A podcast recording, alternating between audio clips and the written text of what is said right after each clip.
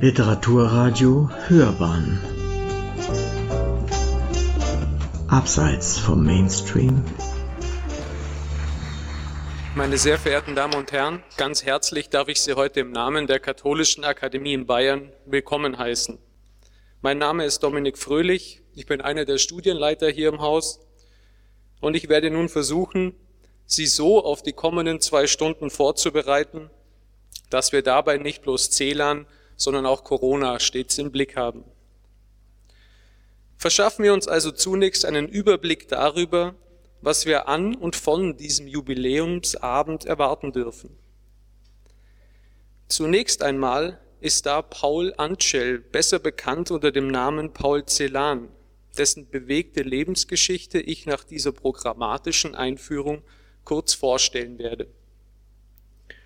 Dann ist da noch Paul Celan, der Dichter, wie er dieser Tage in aller Munde ist, mystisch, unzugänglich und gerne zitiert. Dieser ist heute weltberühmt. Und dann ist da noch Paul Pessach Angel, der Jude Paul Celan also, der uns heute nur noch wenig zeitgemäß erscheint. Freilich nicht ohne Grund. Schließlich war es Celan selbst, der von religiöser Praxis eigentlich nichts wissen wollte. Doch kann es nicht sein, so meine Frage gleich zu Beginn, dass Paul Celan eben deshalb auch ein religiöser Dichter genannt werden muss, weil seine Kritik am Judentum und Religion nichts anderes war als die notwendige Konsequenz umstürzender Erfahrungen? Dazu später mehr. Diesem ganzen Paul Celan wollen wir uns heute jedenfalls widmen. Und es freut uns außerordentlich, dass wir für dieses Projekt gleich zwei Referenten gewinnen konnten, die genau diesem Paul Celan in ihrer Lektüre auch begegnet sind, nämlich Professor Dr. Jan-Heiner Tück aus Wien und Professor Dr. Markus May aus München. Sicherlich spreche ich für uns alle, wenn ich sage, ganz herzlich willkommen in der Katholischen Akademie und vielen Dank, dass Sie den zum Teil weiten und beschwerlichen Weg auf sich genommen haben.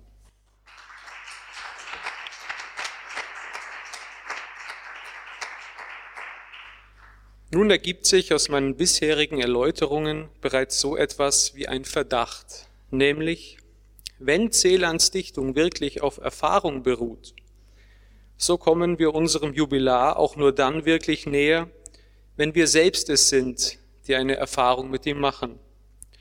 Aus diesem Grund möchte ich in unserer Mitte ganz herzlich die beiden Schauspielerinnen Nora Busalka und Elna Lindgens begrüßen, die zusammen mit dem Sprecherzieher Markus Boschko von der Otto Falkenberg Schule München sich heute zur Aufgabe gesetzt haben, ausgewählte Gedichte von Paul Celan zu rezitieren, das heißt künstlerisch vorzutragen und so eben erfahrbar werden zu lassen.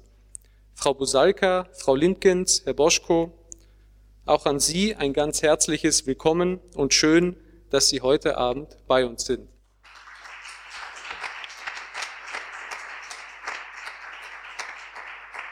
Wer war er bloß, dieser Paul Pessach Anschel, der am 23. November 1920 in der heutigen Ukraine geboren wurde? Wer war Paul, dieses Einzelkind aus Tschernowitz, das inmitten von Rumänen, Ukrainern, Juden und Deutschen zunächst friedlich dahinlebte, dann aber von massiven politischen Umwälzungen betroffen war. Nun beginnen wir im Knabenalter. Die anfängliche Schulkarriere führte den jungen Paul von einer deutschen Privatgrundschule über die hebräische Volksschule bis zum rumänischen Staatsgymnasium.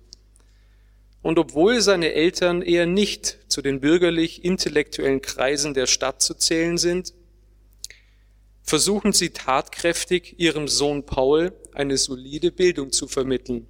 Während also die Mutter eine begeisterte Leserin deutscher Literatur war und die intellektuellen Neigungen ihres Sohnes unterstützt, legt der Vater eher Wert auf eine jüdisch-orthodoxe Erziehung. Als Zionist, der sogar eine Auswanderung nach Palästina erwägt, verpflichtet er den Sohn, seine Kenntnisse der hebräischen Sprache auch nach Verlassen der Volksschule weiter zu verbessern. Nur widerwillig kommt der junge Paul dieser Verpflichtung nach. Denn sein Interesse gilt eigentlich der großen Literatur. Er liest etwa Rieke, Trakel oder auch Hölderlin. Weshalb er seinen Vater letztlich bittet, nach der anstehenden Bar Mitzwa den Hebräischunterricht doch einstellen zu dürfen. Mit Erfolg. Paul wird anschließend nie mehr aktiv an einem Gottesdienst teilnehmen. Das aber nur am Rande. Nach dem Abitur im Juni 1938 entschließt sich Angel, im französischen Tour Medizin zu studieren. Bereits 1939 aber muss er sein Studium je unterbrechen, denn es bricht der Zweite Weltkrieg aus. Er kehrt zurück nach Tschernowitz, schreibt sich dort für Romanistik ein und gibt sich ganz dem Studium der Sprachen hin. Doch auch diesmal grätscht ihm der Weltenlauf dazwischen. Am 20. Juni 1940 marschiert die Rote Armee nach Tschernowitz ein und besetzt die Stadt. Dies hatte gerade für die jüdische Bevölkerung weitreichende Konsequenzen. Industrielle, Kaufleute und Bankiers werden als kapitalistische Parasiten enteignet und, wie auch Anschels Vater, in deutlich niederstehende Berufe gedrängt. Doch das war erst der Anfang. Russisch wird nun als Amtssprache eingeführt und das Bildungswesen an das sowjetische angepasst. Im Juni 1941 kommt es gar zu groß angelegten Verschleppungen nach Sibirien. Drei Viertel der Verschleppten sind Juden. Doch es kommt noch schlimmer.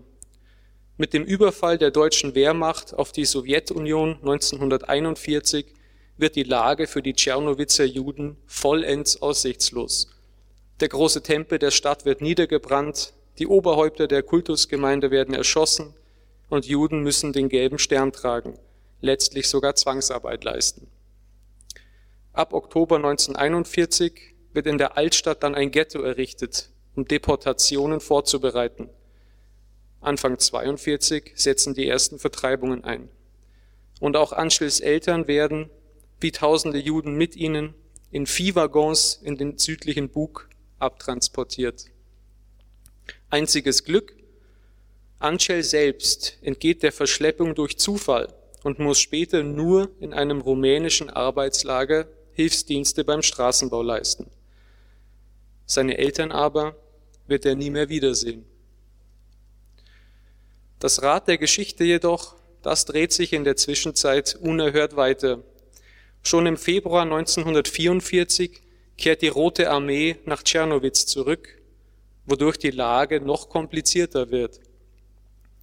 Die Überlebenden werden nämlich angeklagt und bezichtigt, mit den Deutschen gemeinsame Sache gemacht zu haben. Es wartet also weiterhin der Krieg auf Angel. Doch Paul organisiert sich eine Anstellung in einer psychiatrischen Klinik als Hilfsarbeiter und wird so vom Militärdienst befreit. Und als dann im Jahr 1944 die Tschernowitzer Universität wieder öffnet, schreibt er sich gar für Anglistik ein und verdingt sich bei einer ukrainischen Lokalzeitung.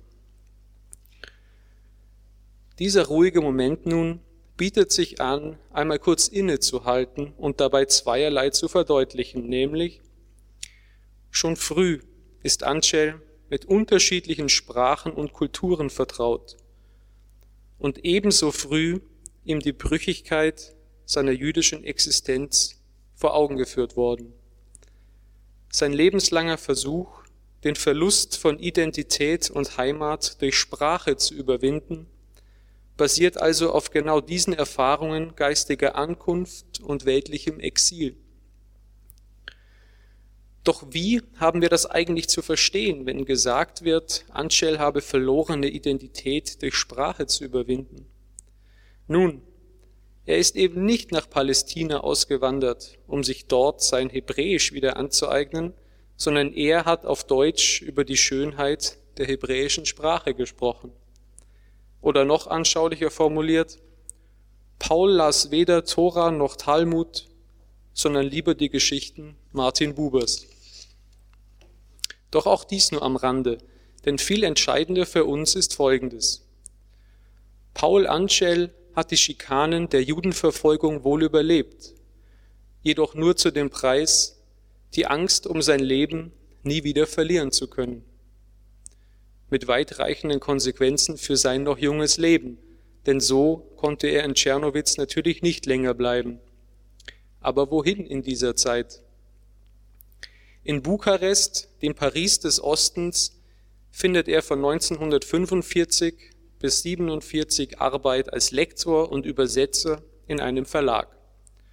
Dort schließt er Freundschaft mit dem Dichter Alfred Margul Sperber, dessen weitreichende Kontakte ihm später noch den Weg nach Wien und in die deutschsprachige Literaturszene bahnen werden. Zunächst aber kann Ancel, der sich nun eigentlich Anzel schreibt, also A-N-C-E-L, seine ersten eigenen Arbeiten veröffentlichen, und zwar unter dem Namen Celan, also C-E-L-A-N. Diese anagrammatische Änderung des Namens klingt nicht bloß etwas weniger sperrig als Ancel oder Anzel, sondern markiert gewissermaßen auch das Ende seiner Jugendzeit. Aus Paul Ancel wird jetzt Paul Celan. Als Celan schließlich in Bukarest keine Zukunft mehr sieht, entschließt er sich zur Flucht und gelangt im Dezember 1947 nach Wien, wo er wie es so schön heißt, um das nackte Überleben zu kämpfen hat. Kein Wunder, denn im Gepäck hat er kaum mehr als ein paar seiner Gedichte und ein Schreiben seines Freundes Maragul Sperber, das ihm der literarischen Szene Wien empfiehlt. Mit Erfolg versteht sich. Ebenso prägend für ihn ist die Begegnung mit Ingeborg Bachmann, die damals in Wien Philosophie studierte und, viele von Ihnen werden das wissen, einige deutliche Spuren in Celans Leben hinterlassen wird. Doch die Verbindung zu Bachmann ist von Schwierigkeiten überschattet, so dass auch die Stadt Wien letztlich nur ein Intermezzo bleiben kann. Seine nächste Station lautet Paris. Der Anfang ist schwer in Paris. Celan ist ein Niemand und es wird einige Zeit dauern, bis der junge Autor sich in der neuen Umgebung einen brauchbaren Namen macht. Die äußeren Daten seines weiteren Weges sind deshalb auch schnell erzählt. Von 1949 bis 1950 absolviert Celan ein Studium der Germanistik und allgemeinen Sprachwissenschaft. Finanziell hält er sich durch privaten Sprachunterricht und Übersetzungen über Wasser. 1952 dann heiratet er die französische Malerin und Grafikerin Gisèle de Lestrange, die einer katholischen Adelsfamilie entstammt. Mit dieser hat Celan zwei Söhne, François und Eric, wobei der ältere von beiden schon kurz nach der Geburt verstirbt. Celan wird auch diese Erfahrung in einem Gedicht verewigen. Ab 1959 dann arbeitet Celan als Lektor für deutsche Sprache. Das ist durchaus bemerkenswert, denn wie einst Heinrich Heine und Walter Benjamin schreibt auch Celan nun als jüdischer Autor auf deutscher Sprache im Pariser Exil. Doch warum, so müssen wir an dieser Stelle fragen, schreibt Celan eigentlich auf Deutsch und damit der Sprache der Mörder seines Volkes? Celans Antwort fällt knapp aber zwingend aus. Nur in der Muttersprache sei es möglich, die eigene Wahrheit auszusagen. Jede Zeile, die Celan schreibt, kündet also in gewisser Hinsicht schon von dieser Tragik, im Deutschen immer Mutter- und Mördersprache zugleich am Werk sehen zu müssen. Doch wer glaubt, dieser Konflikt sei bloß in Celans Dichtung eingegangen, der oder die irrt gewaltig. Spätestens nach den haltlosen Plagiatsvorwürfen einer Dichterwitwe zu Beginn der 50er Jahre stilisiert sich Celan zunehmend als Opfer einer antisemitischen Literaturkritik und muss sich wiederholt wegen anhaltender depressiver Verstimmungen in psychiatrische Behandlung begeben. Selbst die großen Würdigungen seines Schaffens, 1958 etwa wird Celan der Bremer Literaturpreis verliehen, 1960 der begehrte Georg Büchner Preis und 1964 der große Kunstpreis des Landes Nordrhein-Westfalens. Selbst die renommiertesten Preise also werden von Celan nur noch unter dem Vorzeichen des Verdachts gedeutet. Diese Auszeichnungen seien, Zitat Celan, nur das Alibi derer, die im Schatten solcher Alibis mit anderen zeitgemäßen Mitteln fortsetzen, was sie unter Hitler begonnen bzw. weitergeführt haben. Zugegeben, dieser Tonfall mutet bereits arg pathologisch an. Dass Celan diesem Zustand aber nicht hilflos ausgeliefert war, sondern diesen durchaus reflektiert, bezeugt seine titelgebende Sorge. Wir wissen ja nicht, weißt du, wir wissen ja nicht, was gilt. Dennoch kommt es nicht überraschend, wenn wir hören, dass diese angeschlagene Verfassung auch für Celans Familie zu einer dauerhaften Belastung wird. Ab 1967 will er, oder vielleicht etwas besser formuliert, muss er deshalb eine separate und übrigens sehr spartanische Wohnung beziehen. Aufatmen lässt ihn nochmal eine späte Reise nach Israel im Oktober 1969, die ganz im Zeichen des Wiedersehens mit einer alten, aus Tschernowitz stammenden Freundin stand. Doch dazu später mehr. Denn schon bald weicht dies Hochgefühl wieder der alltäglichen Ernüchterung. Ein Jahr später nämlich, im April 1970, nimmt sich Paul Pessach Anschel in Paris das Leben. Nun, meine Damen und Herren, 50 Jahre sind seit diesem traurigen Ereignis vergangen. Und bis heute hat die Welt nicht aufgehört, über Paul Celan und sein Vermächtnis zu sprechen. So haben wir auch wir uns heute hier versammelt, um abermals und abermals dem Geheimnis zu lauschen, das in Celans Worten wohnt. Und es bleibt dabei nur zu hoffen, dass uns in dieser chronischen Erinnerung endlich einmal verständlich würde, warum gerade für Celan diese Form der Aufmerksamkeit das natürliche Gebet der Seele war. Vielen Dank für Ihre Aufmerksamkeit. Herr Tück, Sie haben das Wort. Ja, ganz herzlichen Dank für die Einladung, hier über Paul Celan sprechen zu dürfen. Ich darf vielleicht noch eine Sache ergänzen, die für seine Biografie meines Erachtens absolut zentral ist.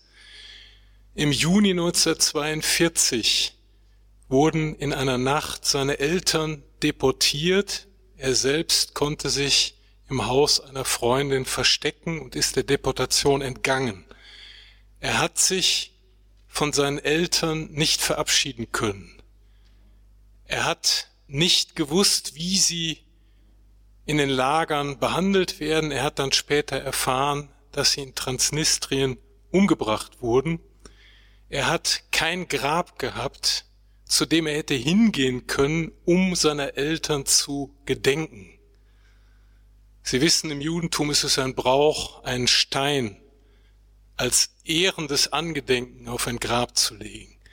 Hier haben wir es meines Erachtens mit der Substanz der Celanschen Dichtung zu tun, den unbestatteten Toten in der Sprache einen Erinnerungsort zu geben. Das scheint mir ganz wichtig zu sein, weil diese traumatische Erfahrung in ganz vielen Gedichten den anamnetischen Tiefenimpuls darstellt. Man könnte jetzt quasi die Biografie weiter ausfalten, man könnte Grundsätzliches sagen über die Entwicklung seines Werkes vom Frühwerk, die Todesfuge ist bekannt, über das mittlere bis die verknappten Gebilde des Spätwerkes. Ich wähle heute mit Ihnen einen anderen Weg, indem ich versuche, ein Gedicht ziemlich genau zu lesen. Das verlangt Ihnen jetzt eine gewisse Konzentration ab, aber ich glaube, dass man der Dichtung Celans wirklich nur dann nahe kommt, wenn man sich die Mühe macht, aufmerksam diese einmaligen Sprach- und Klanggebilde durchzugehen, umso besser und schöner ist es, dass sie nachher auch wirklich professionell rezitiert werden.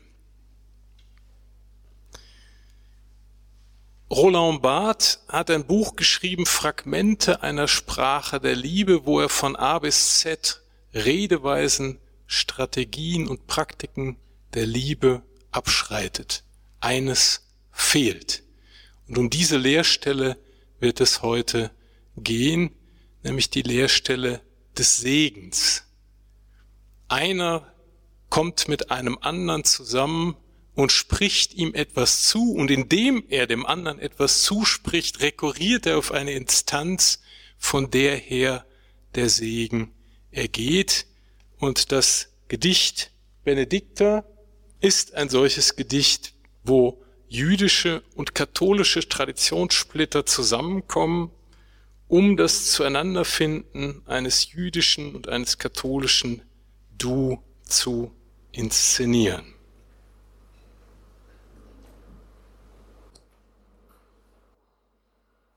Benedikta.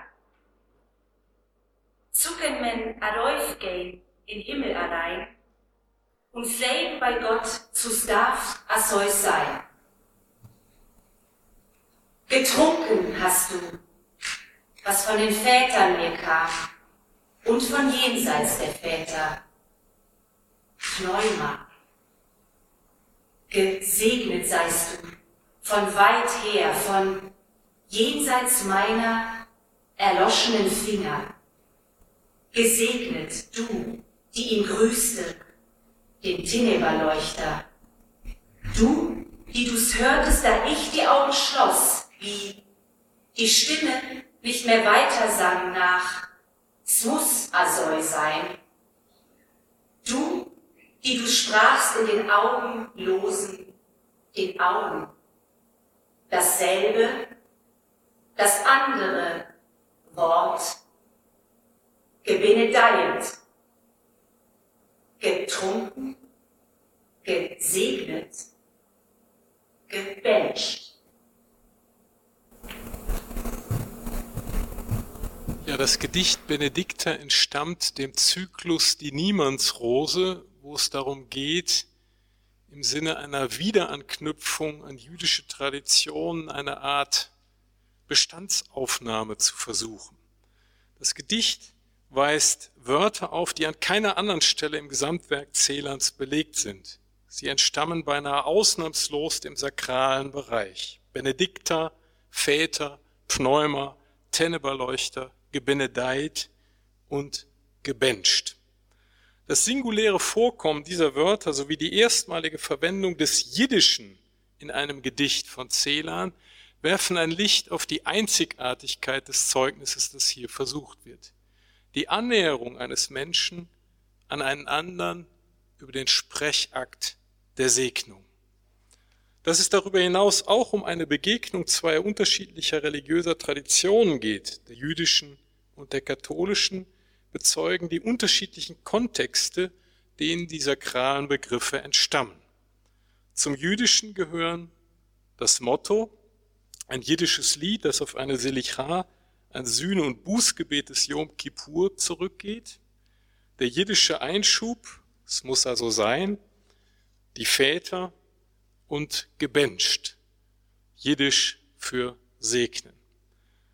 Zum katholischen Kontext gehören der Titel Benedikta, dem Ave Maria entnommen, Pneuma, das griechische Äquivalent zu hebräisch Ruach, der Tenneberleuchter, ein Kultgegenstand der vorkonziliaren Liturgie, werde ich nachher noch darauf zurückkommen, und Gebenedeit, das deutschsprachige Äquivalent zu Benedikta.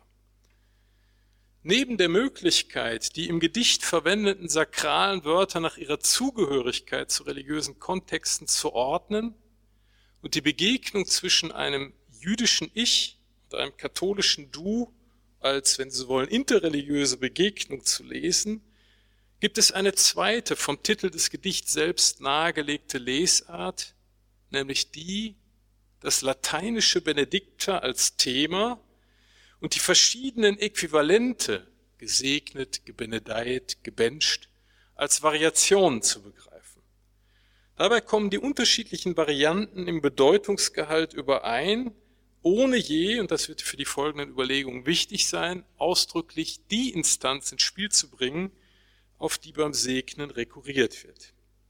Jede Segnung geschieht ja im Namen einer Instanz, von der her der Segen gesprochen wird. Es scheint, dass Celan in Benedikta die poetische Absicht verfolgt, von dieser Größe zu sprechen, ohne sie direkt beim Namen zu nennen. Das Motiv des Namens spielt in der Niemandsrose ohnehin eine große Rolle. Gelobt seist du niemand, heißt es im Psalm.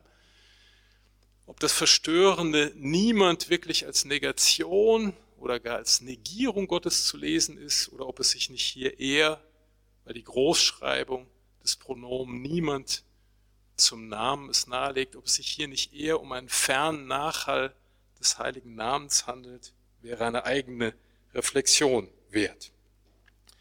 Schon der Titel Benedikta zeigt das Thema der Segnung an. Benedicare heißt ja preisen, segnen. Zugleich wird durch die weibliche Form Benedikta, nicht Benediktus, die Identität des angesprochenen Du näher bestimmt. Die deutsche Variante Gebenedeit sowie die Wendungen Seist du und Grüßen verweisen auf das Ave Maria.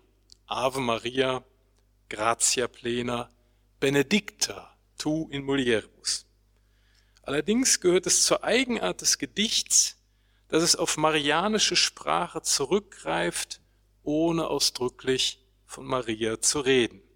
Vielmehr mit dem lateinischen Wort Benedicta ein jiddisches Lied, wie wir gehört haben, als Motto zur Seite gestellt, das die Frage aufwirft, ob man zu Gott in den Himmel gehen könne, um ihn zu fragen, ob es so, wie es ist, sein dürfe. Damit ist in der Tradition Hiobs die Theodizee-Frage aufgeworfen, also die Frage, wie kann Gott sich angesichts der abgründigen Leidensgeschichte der Welt, konkret der jüdischen Leidensgeschichte, rechtfertigen. Beide Traditionen aber, die jüdische und die katholische, laufen in einem Namen zusammen, der durch die Überschrift des Gedichts evoziert wird. Es handelt sich um die Husserl-Schülerin Edith Stein, die den Namen Theresia Benedicta Acruce annahm als sie vom Judentum zum katholischen Glauben übertrat und Karmelitin wurde, bevor sich im August 42 die Spuren ihres Lebens im Vernichtungslager Auschwitz verlieren. Allerdings gibt das Gedicht zunächst keinen eindeutigen Hinweis darauf, ob ein solcher Bezug wirklich gegeben ist. Vielmehr heißt es von der, die hier angesprochen wird, Getrunken hast du, was von den Vätern mir kam und von jenseits der Väter Pneuma. Und weiter, gesegnet seist du von weit her, von jenseits meiner erloschenen Finger. Schon im ersten Gedichtteil wird eine Größe ins Spiel gebracht, die nicht näher benannt wird. Etwas, was von den Vätern kommt und von jenseits der Väter. Die Väter stehen im Judentum ebenso für das religiöse Erbe, Bund und Verheißung, wie für die genealogische Abstammung. Das häufige Vorkommen ähnlicher Worte wie Geschlechterkette, Radix, Matrix, Same, Wurzel und Stamm macht deutlich, dass es Zählern im Gedichtzyklus Niemandsrose um eine Auseinandersetzung mit seiner jüdischen Herkunft geht. Das Du aber ist dem Ich, von dem es angesprochen wird, dadurch verbunden, dass es vom Pneuma der Väter und jenseits der Väter getrunken hat. Über die geistige Aneignung des religiösen Erbes legt Benedikta durch die Rede vom Trinken zugleich einen körperlichen Vorgang nahe. In einer der Vorstufen stand nach dem Doppelpunkt ursprünglich Sperma. Ein Wort, das über die sexuelle Konnotation ebenfalls ins Genealogische zurückverweist. Dann folgt die direkte Übersetzung des Titels ins Deutsche gesegnet. Aber der Segen, der dem Du zugesprochen wird, geht dem Sprechenden offensichtlich nicht leicht über die Lippen. Er ist gestammelt. Der Zeilenbruch nach der ersten Silbe macht die Unterbrechung des Sprachflusses augenfällig.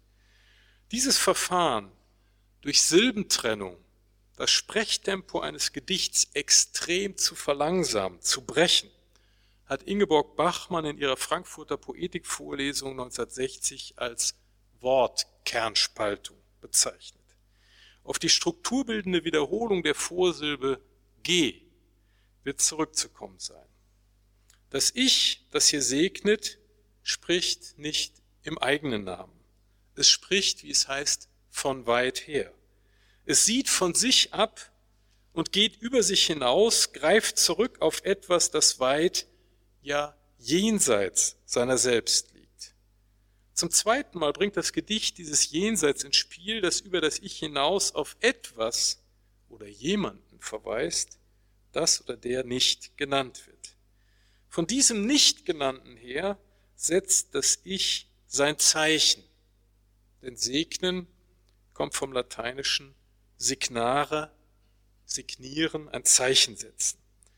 Es kann die jahrhundertealte Bundes- und Leidensgeschichte der Väter sein, eine ungebrochen gebrochene Geschichte von Verfolgung, Exil und Diaspora, auf die das Ich hier anspielt. Es kann aber auch sein, dass sich die Annäherung an das Du, die sich im Sprechen des Segens verdichtet, auf eine Instanz rückbezieht, von der her und in deren Namen gesegnet wird. Diese Instanz bleibt ohne Namen, wenngleich Spuren ihrer Präsenz in der Rede vom Segen mitschwingen. Ein Segenswunsch aber will er nicht innerlich bleiben, muss sich Ausdruck verschaffen in einem Gestus. Das Organ dieser Geste sind in der jüdischen Tradition die Finger. Über die Finger des Ich aber heißt es, dass sie erloschen sind. Diese ungewöhnliche Rede, die das Löschen der Kerzen des Tenneberleuchters in einen anderen Bereich transponiert, deutet möglicherweise an, dass die Segenskraft aus hier ungenannten Gründen erloschen ist. Was aber veranlasst das Ich überhaupt einen Segen in solch emphatischer Weise auszusprechen? Im zweiten Gedichtabschnitt werden drei Vorkommnisse erinnert, die die hier angesprochene auszeichnen. Du, die ihn grüßte, den Tenneberleuchter. Du, die du es hörtest, wie die Stimme nicht weiter sang nach, es muss also sein. Du, die du sprachst, dasselbe, das andere Wort, gebenedeit. Zunächst wird also erinnert, dass die Angesprochene den Tenneberleuchter gegrüßt hat. Das ist eine bemerkenswerte Abweichung von der Verkündigungsszene, wie sie im Lukasevangelium erzählt wird. Im Unterschied zu Maria, die vom Engel gegrüßt wird und damit eine eher passive Rolle einnimmt, hat hier die Angesprochene selbst die Initiative ergriffen und den Tenneberleuchter gegrüßt ein Kultgegenstand, der in der katholischen Karliturgie den Einbruch der Finsternis nach dem Todesschrei Christi am Kreuz auch sinnlich wahrnehmbar macht. Im Officium Tenebrarum, den sogenannten Finstermetten, werden am Gründonnerstag, am Karfreitag und am Karsamstag Lesungen aus den Klageliedern Jeremia gelesen. Dabei werden die Kerzen des Tenneberleuchters nach und nach gelöscht, sodass die Worte der Klage durch die Verdunklung des Kirchenraums auch ästhetisch erfahrbar werden. Brigitta Eisenreich, eine Freundin und man muss sagen auch Geliebte Celans, schreibt, ich zitiere, Soweit ich mich zu erinnern glaube, hat Paul Celan diesem auch Dunkel- oder Trauermetten genannten katholischen Ritus in der Bretagne einmal beigewohnt. Zitat Ende. Im Gegensatz zum Ave Maria, das an das Heilsereignis der Geburt Jesu erinnert, wird durch das Grüßen des Tenneberleuchters der Blick auf die Passion gelenkt, die erst in nachösterlicher Perspektive dann zum Heilsereignis wird. Das lateinische Wort tenebrae bezeichnet eine bestimmte Verfinsterung, die dem Evangelium zufolge eintrat, als Jesus am Kreuz seinen letzten Atemzug aushauchte. Im katholischen Kult wird das als Passionsmette, als Karfreitagsmesse so gefeiert, dass das Ereignis der Verfinsterung des Himmels im Augenblick von Jesus Sterben kultisch wiederholt wird. Das Wort Jesu am Kreuz, mein Gott, mein Gott, warum hast du mich verlassen, ist selbst ein Zitat aus dem Alten Testament, Psalm 22,2.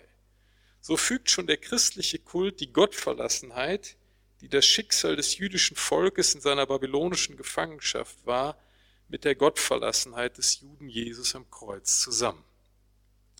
Zählern dürfte es in der Rede vom Teneberleuchter über die Erinnerung an das babylonische Exil hinaus zugleich um das Eingedenken der Shoah gehen. Genau um den Bruch, von dem ich vorhin schon gesprochen habe. Dies jedenfalls macht das Passionsgedicht Tenebre deutlich, auf das sich Benedikter in der Rede vom Teneberleuchter rückbezieht. Tenebre. Nah sind wir, Herr, nah und greifbar. Gegriffen schon, Herr, ineinander verkrallt, als war der Leib eines jeden von uns dein Leib, Herr. Bete, Herr. Bete zu uns. Wir sind nah. Windschief gingen wir hin. Gingen wir hin, uns zu bücken nach Mulde und Mar. Zur Tränke gingen wir, Herr. Es war Blut. Es war, was du vergossen, Herr. Es glänzte. Es warf uns dein Bild in die Augen, Herr. Augen und Mund stehen so offen und leer, Herr. Wir haben getrunken, Herr. Das Blut und das Bild, das im Blut war, Herr. Bete, Herr, wir sind nah. Dieses Gedicht ist durch die Passionskantate Le Sang de Ténèbres des Barockkomponisten François Couperin angeregt worden, spielt schon im Titel auf die Gottesverfinsterung des Karfreitags an, Tenebre. Der Beginn erinnert an Hölderlins Hymne Patmos. Nah ist und schwer zu fassen der Gott. Die Ebene des Verstehens, die Hölderlin mit der Rede vom schwer fassbaren Gott berührt, wird bei Zählern allerdings sofort auf die Ebene des physisch Greifbaren verlagert. Denn Tenebre spricht von einer Nähe zwischen den gegriffenen und ineinander verkrallten Leibern zum geschundenen Leib des Gekreuzigten, vermeidet aber beide einfach in eins zu setzen.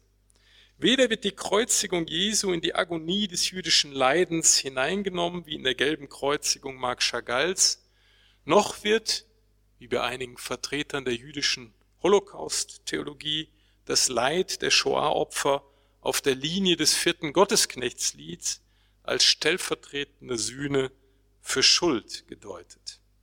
Es ist zwar bemerkenswert, dass der christologische Würdetitel Herr, Kyrios, elfmal beschworen wird. Der Hoheitsanspruch, den das christliche Bekenntnis für Jesus den Juden geltend macht, scheint demnach auf den ersten Blick anerkannt.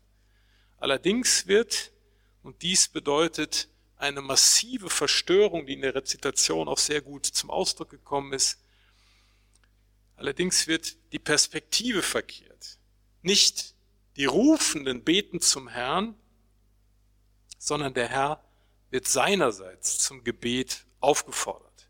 Ja, das Gedicht geht sogar so weit, dass es den Herrn selbst drängt, sein Gebet an die Leidenden zu richten. Bete, Herr betet zu uns. Wir sind nah. Der Literaturwissenschaftler Werner Kraft hat dazu kritisch angemerkt, dass Gott doch wohl nicht beten könne.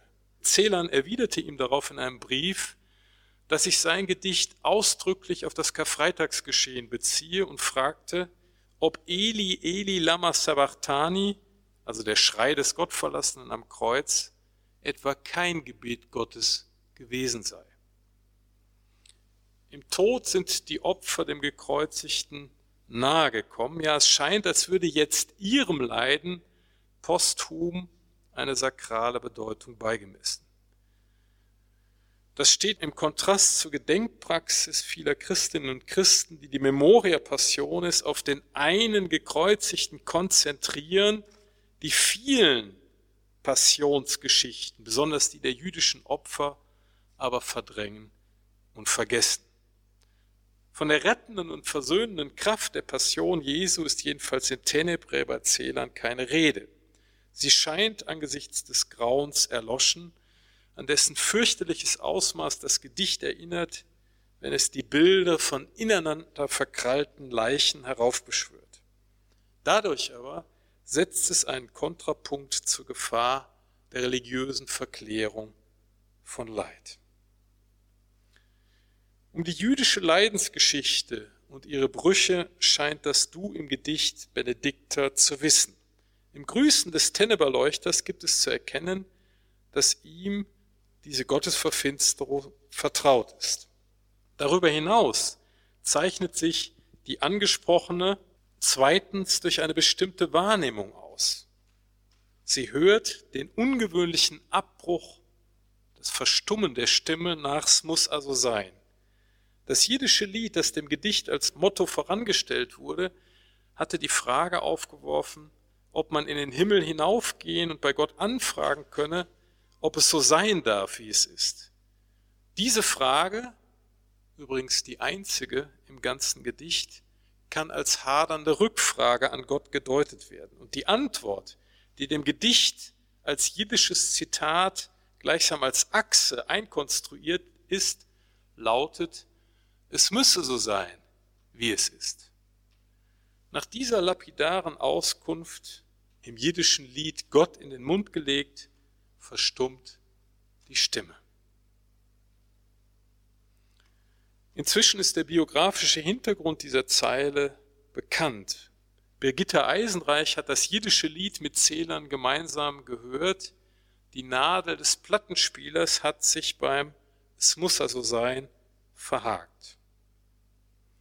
Die Behauptung aber, dass das, was geschah, habe geschehen müssen, verschlägt die Sprache. Auch und gerade dann, wenn sie, wie im Lied, mit der Autorität Gottes vorgetragen wird. Das Ich schließt die Augen und ganz buchstäblich verdunkelt sich dadurch ihm die Welt. Immer wieder stößt man beim Lesen Zählanscher Gedichte auf die Schwierigkeit, im Gesagten den einkomponierten Fokus des Mitgesagten transparent zu machen, ohne die Grenze zur Willkür zu überschreiten. Vielleicht ist diese Grenze schon überschritten, wenn man im Es muss also sein die Frage mithört, ob und wie die Existenz Gottes angesichts des Gräuels zu rechtfertigen sei.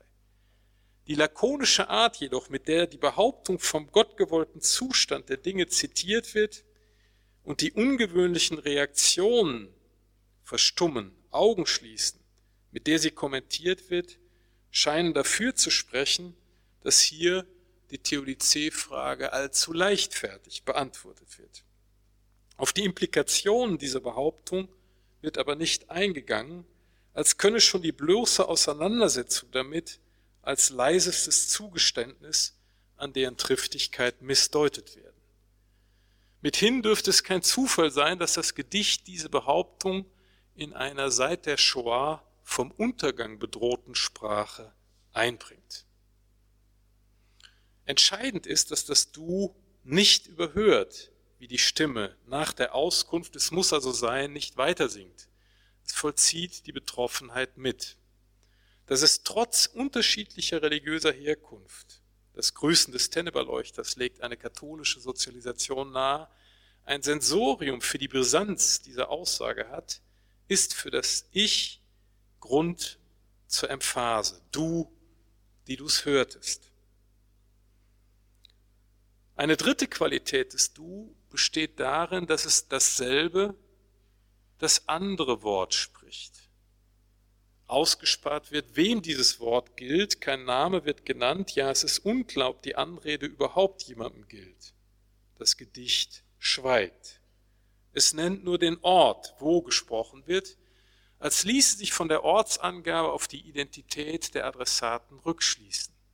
Das Benedeit wird in Auen gesprochen, von denen es heißt, dass sie augenlos sind.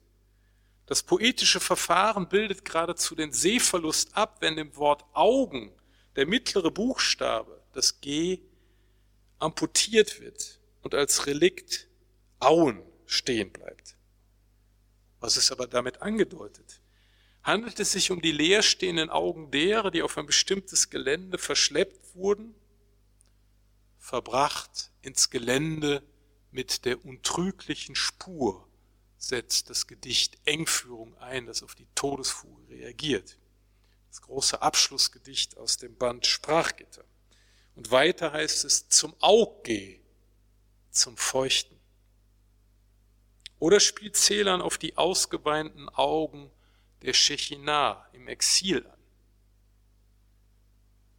Vielleicht ist mit den Auen auch ein ganz bestimmtes Gelände gemeint. Vielleicht wird damit auf die Orte Birkenau und Auschwitz angespielt. Und vielleicht gilt das Gebenedeit ganz bestimmten Adressaten, denen auf diesem Gelände ganz Bestimmtes widerfahren ist. Von Augenlosen ohne Gestalt wird später das Gedicht Denk dir sprechen das emphatische Bekenntnis Celans zu Israel. Vielleicht hat der Segen, den das Du spricht, die Absicht, diesem Geschehen auf ganz bestimmte Weise zu gedenken.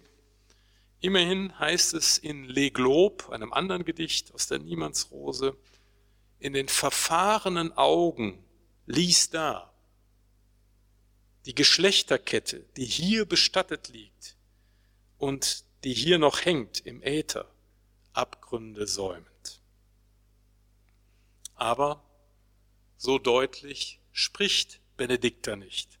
Es gehört zur Eigenart dieses Gedichts, dass es ganz Bestimmtes im Modus des Indirekten belässt, weil das ganz Bestimmte, wenn es bestimmt würde, aufhörte, das zu sein, was es gewesen ist. Sicher ist nur, dass das in den jüdischen Benediktionsformeln gebräuchliche gesegnet, das dem Ich vertraut ist, und das in der katholischen Gebetssprache verwendete Gebenedei, das dem Du vertraut ist, trotz unterschiedlicher Wortgestalt im Bedeutungsgehalt konvergieren. Sie sind ja je eigene Übersetzungen des lateinischen Wortes Benedicta. Gebencht, das jiddische Pendant zum katholischen Gebenedeit, wird das letzte Wort des Gedichts sein. Also die hier angesprochene, ist mit Wirklichkeiten vertraut, die dem Ich wichtig sind. Das wird in Anlehnung an die Gebetssprache auf geradezu doxologische Weise hervorgehoben. Man könnte das Gedicht als poetische Verdichtung einer Annäherung lesen, die entgegen aller Erwartung nicht an Maria, sondern an eine katholische Frau, deren Namen nicht genannt wird, adressiert ist. Man hat die Anrede lange auf Giselle Letrange, die Frau Celans, bezogen. Diese Zuordnung kann durch die auffällige Wiederholung der Vorsilbe ge, ge gestützt werden, die sich als Abkürzung für Giselle lesen und damit als verschlüsselte Hommage an die katholische Frau des Dichters deuten ließe. Nach der Veröffentlichung des Buches Celans Kreidestern, das den biografischen Hintergrund freigelegt hat, wird man die Anrede nicht minder auf Brigitta Eisenreich beziehen müssen, die den teils hell erstrahlenden, teils düsteren Zauber des katholischen Ritus und Brauchtums, wie sie selber sagt, von Kindertagen kannte und mit der Zählern im französischen Exil ein österreichisch gefärbtes Deutsch sprechen konnte, was sie mit seiner Frau versagt blieb. Zwischen 53 und 62 dauerte die geheim gehaltene Beziehung der beiden an. Die letzte Strophe kommt kompositorisch einer Engführung des ganzen Gedichts gleich und erhält durch die Einführung des jiddischen Äquivalents zu Benedikta doch zugleich einen unerwarteten Schlussakkord. Getrunken, gesegnet, gebencht. Die jiddische Stimme, die durch abweichendes Druckbild als andere kenntlich gemacht wird, hat das letzte Wort.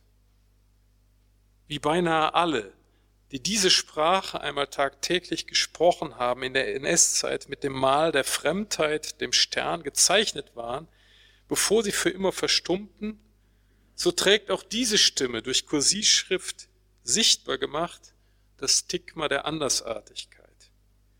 Indem das Gedicht das jiddische Lied aufgreift, leiht es denen, die nicht mehr sprechen können, stellvertretend das Wort und trägt so mit dazu bei, ihre Sprache vor dem endgültigen Verstummen zu bewahren. Insofern hat das Zitat auch die Funktion, anamnetische Solidarität mit den vor allem osteuropäischen Juden zu bekunden, für die einst das Jiddische lebendige Sprache war. Zählern, der das Jiddische erst in den Arbeitslagern näher kennenlernte, zu Hause, wir haben es gehört, wurde Hochdeutsch gesprochen, distanziert sich dadurch indirekt vom abschätzigen Urteil der meisten assimilierten westeuropäischen Juden, für die das Jiddische eine rückständige Sprache, die Sprache des Ghettos war. Die poetische Technik der Einbeziehung des Fremden ins eigene Sprechen, ohne das Fremde nach eigenen Maßstäben so zuzurichten, dass es unkenntlich wird, ist für das Gedicht Benedikta strukturbildend. Anfang, Mitte und Ende des Gedichts bestehen aus einkomponierten Elementen des Jiddischen. Damit komme ich zum Schluss. Bemerkenswert ist, dass Celan auch in Benedikta nicht direkt von Gott spricht. Er tut dies nur über das eingeflochtene jiddische Zitat. Auch ist im Segen die Referenz, auf die beim Segen referiert wird, nur im Modus der Andeutung angesprochen. Wenn es um das Eingedenken der Passion geht, Teneberleuchter, Tenebrae hatte ich genannt, wird der Skopus verschoben von der Passion als einem Ereignis der Erlösung von Sünde und Schuld hin zur Theodizee oder hin zum Motiv der Solidarität des Leidenden mit den Leidenden der Geschichte. Edith Silbermann, eine Freundin von Celan, hat mal gesagt, auffällig ist, dass Celan die Leiden Christi mehrfach stellvertretend für die Leiden seines Volkes verwendet hat. Und vielleicht eine anekdotische Schlussbemerkung, als Paul Celan im April 1970 mit Gerhard Baumann, dem Freiburger Germanisten, den zwei, dreimal nach Freiburg eingeladen hat, Kolmar aufsuchte und den Isenheimer Altar sich angeschaut hat, hat er sich allein auf die Kreuzesdarstellung fokussiert, weil hier die physische Plastizität der Marter, des Leidens, der Qual visuell zum Ausdruck gebracht wird.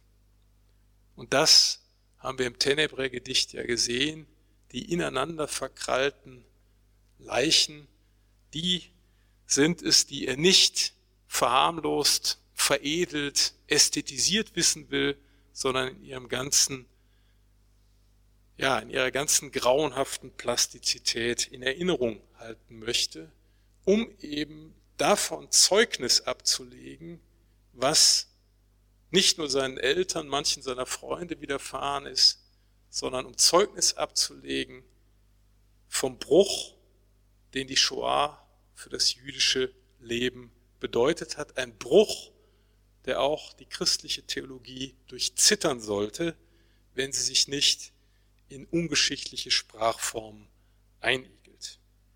Damit höre ich auf, ohne am Ende zu sein. Ich danke für Ihre Aufmerksamkeit. Ja, vielen herzlichen Dank, Herr Fröhlich, auch für die Einladung und ich möchte auch dem Kollegen Herrn Tück nochmal ganz herzlich für diesen ungemein scharfsinnigen und detailreichen Vortrag danken. Äh, bei mir wird es zunächst erstmal ein bisschen allgemeiner. Vielleicht noch eine kleine Bemerkung, äh, weil Sie gerade Silbermann und Ihre Erinnerungen angesprochen haben.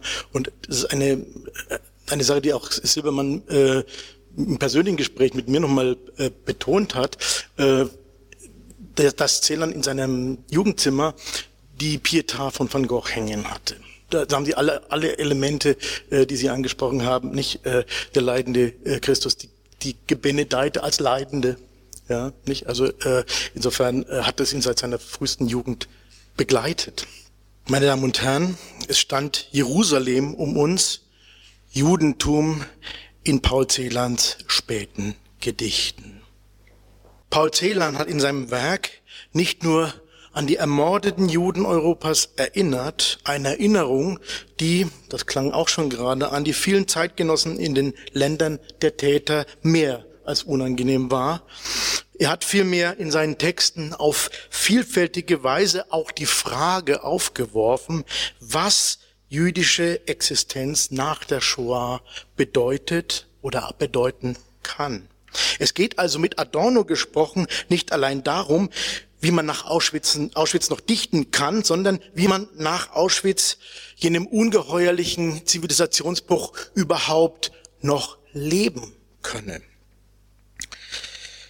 Celans Haltung gegenüber und die Auseinandersetzung mit seinem eigenen Judentum changiert dabei im Verlauf der 49 Lebensjahre und ist in gewisser Weise symptomatisch für die soziohistorischen Gegebenheiten der Biografie, von denen äh, Herr Fröhlich vorhin ja auch schon berichtet hat einer mütterlicherseits eher gänzlich assimilierten, väterlicherseits aber auch zum Teil traditionsbewussten, zionistischen, äh, doch nicht orthodoxen jüdischen Familie entstammend, besuchte Celan auf Wunsch des Vaters eine Zeit lang, das haben Sie auch schon gehört, die hebräische Schule in Czernowitz interessierte sich jedoch als Jugendlicher nicht für entsprechende zionistische Vereinigungen, anders übrigens als seine Großcousine Selma Meerbaum, sondern vielmehr für säkular-sozialistisch-anarchistische Bewegungen. In seiner Büchnerpreisrede wird er sich selbst als einen, Zitat, auch mit den Schriften Peter Krapotkins und Gustav Landauers aufgewachsenen bezeichnen.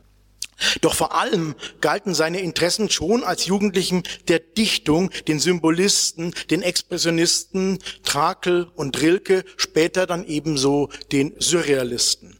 Auch wenn der Antisemitismus in Rumänien in der Zwischenkriegszeit deutlich spürbar war, so ist es doch vor allem die Erfahrung der Deportation und des Lagers, die das Bewusstsein für die kollektive Dimension des Jüdischen in Celan beförderte. Dieses zwangskollektivierende Moment, die heteronome Zuschreibung des Jüdischseins durch die Nationalsozialisten wird keineswegs von Celan fraglos identifikatorisch aufgefasst. Vielmehr betont er stets immer das Fremdbleiben der Menschen untereinander, selbst da, wo es sich um Schicksalsgenossen handelt, die gemeinsame Leiden durchleben zu haben. So heißt es von den Geschwisterkindern im Gespräch im Gebirg in ebenso deutlichem wie aber auch diskreten Bezug auf die Situation in den nationalsozialistischen Lagern. Sie liebten mich nicht und ich liebte sie nicht, denn ich war einer und wer will einen lieben und sie waren viele, mehr noch als da herumlagen um mich und wer will alle lieben können und, ich verschweig's dir nicht, ich liebte sie nicht, sie, die mich nicht lieben konnten. Diese existenzielle Fremdheit, das Beharren, Beharren auf dem Individuum in effabile est, dem Ungreifbaren des Seinsgrunds des Individuums, ist in hohem Maße Celans Werk eingeschrieben. Und das bestimmt auch das Verhältnis zu seinem eigenen Judentum, welches daher niemals ein schlicht affirmatives sein konnte.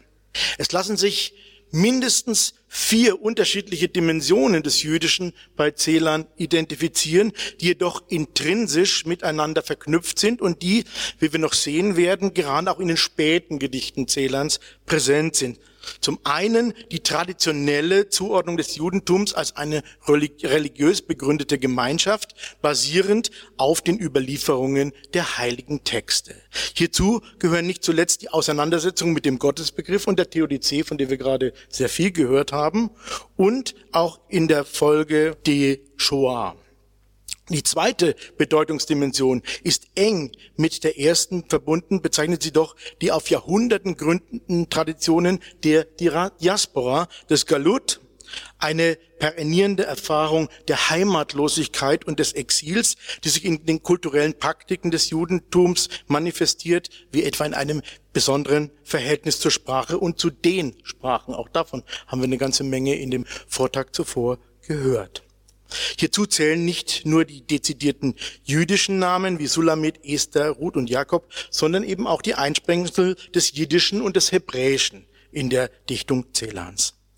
Die auf den ersten Blick dominante Dimension jüdischer Existenz in Celans Dichtung ist die, über die ich schon einiges gesagt habe, nämlich die Erinnerung der an die Opfer der Shoah, wie Celan betonte, wenn er seinem damaligen Lektor Klaus Reichert in einem Brief vom 29. Mai 1967 schrieb, seine Gedichte seien, Zitat, sie sind für die Lebenden geschrieben, allerdings für diejenigen, die der Toten eingedenk bleiben wollen. Die vierte und letzte Bedeutungsebene des Jüdischen bezieht sich auf die politische und gesellschaftliche Situation der Juden in der Gegenwart und hier vor allem bezogen auf den Staat Israel, den Zählern als eine geschichtliche Notwendigkeit erachtete. Diese vier Dimensionen des Jüdischen sind insbesondere kopräsent in Celans späten, im Kontext seiner Israelreise im Herbst 1969 entstandenen Gedichte. Celan verfolgte von seinem Wohnort Paris aus die Geschicke des Staates Israel mit wachem Interesse und auch mit Sorge um die Existenz der jungen Demokratie, die von allen Seiten von ihren arabischen Nachbarn bedroht wurde. Die Situation eskalierte im Juni 1967, als der ägyptische Staatspräsident Gamal Abd el-Nasser einen massiven Truppenaufmarsch an den Grenzen zu Israel befahl und Israel mit einem prä präventiven Militärschlag die ägyptischen Luftwaffenbasen ausschaltete, worauf Jordanien und Syrien als Verbündete Ägyptens ebenfalls in den Konflikt eingriffen, der dann als Sechstagekrieg mit dem Sieg Israels über die Vertreter der Arabischen Liga endete und der eine ganz wesentliche Etappe im Nahostkonflikt markierte. Drei Tage nach Beginn der Kampfhandlungen am 8. Juni 1967 schreibt Celan an seinen Korrespondenzpartner Franz Wurm, einen in Zürich lebenden und aus Prag stammenden jüdischen Dichter und Übersetzer,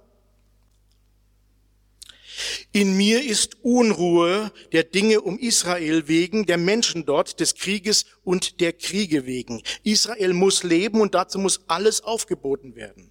Aber der Gedanke an eine Kette von Kriegen, an das Markten und Schachern der Großen, während Menschen einander töten, nein, das kann ich nicht zu Ende denken.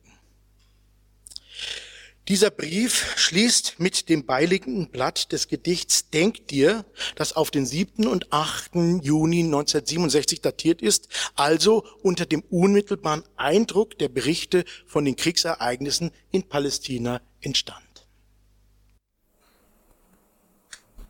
Denk dir, denk dir, der Moorsoldat von Masada bringt sich Heimat bei aufs unauslöschlichste, wieder allen Dorn im Draht. Denk dir, die Augenlosen ohne Gestalt führen dich frei durchs Gewühl, du erstarrst und erstarrst. Denk dir, deine eigene Hand hat dies wieder ins Leben empor gelittene Stück bewohnbarer Erde gehalten Denk dir, das kam auf mich zu. Namenwach, Handwach, für immer. Vom Unbestattbaren her. Das aus 24 Versen bestehende Gedicht ist ein Bekenntnis zum aus der leidvollen jüdischen Geschichte resultierenden Lebensrecht des Staates Israel, wie Celan dies in der vorhin zitierten Briefstelle betont. Zugleich, Israel muss leben, heißt es da ja nicht. Zugleich, und dies ist charakteristisch für Celans Dichtung, wird im Gedicht die Problematik eines solchen Anspruches für die Haltung der eigenen Person erkennbar, deren Ethik sich aus der Solidarität nicht nur mit den jüdischen, sondern mit allen Opfern von Herrschaft, Krieg und Gewalt ergibt, wie die Briefpassage ebenfalls deutlich macht. Eine solche Position ist spätestens mit der Büchner-Exegese im Meridian und mit dem Bezug auf die Opfer der Atombombe in dem großen, den Band Sprachgitter beendenden Gedicht Engführung 1959 in Celans Werk klar umrissen.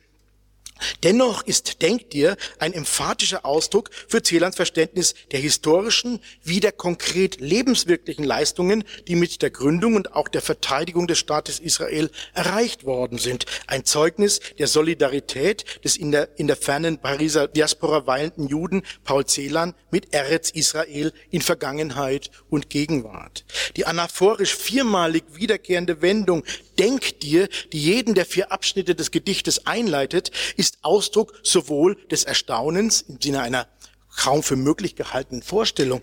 Zugleich wird dadurch mit der imperativischen Gäste ein Auftrag an das Du adressiert. Denk dir. Für den im Pariser Exil lebenden osteuropäischen Juden Celan, dessen Heimat Bukowina eine stark vom Judentum chassidischer Provenienz geprägte Kulturlandschaft buchstäblich ausgelöscht wurde, ist die Formulierung, der Moorsoldat von Masada bringt sich Heimat bei, von allergrößtem Kontrast zu den Bildern der Entwurzelung und der Verbannung, wie sie etwa die Gedichte des Bandes Die Niemandsrose beschwören, in denen die von ihrer jeweiligen Gesellschaft verfemten, ausgestoßenen und verfolgten Dichter von Ovid über Dante bis Mandelstam als Schicksalsgenossen und als Zeugen für die eigene Existenz im Kontext der Anfeindungen der Goll-Affäre aufgerufen werden.